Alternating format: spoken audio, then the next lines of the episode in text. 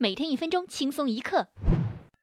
因为不服从交警的处罚，男子竟然在处罚书上签脏话，你妈骂人。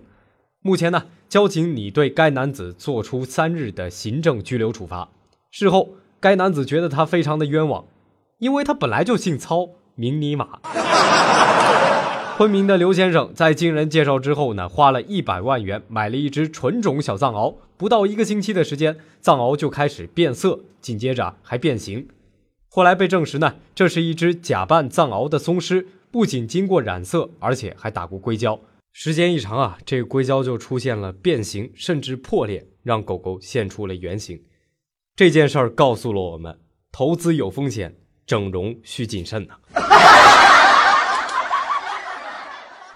如果您想看到今天的第二则趣闻，请关注我们的公众微信账号“听说了没”，并且回复“藏獒”。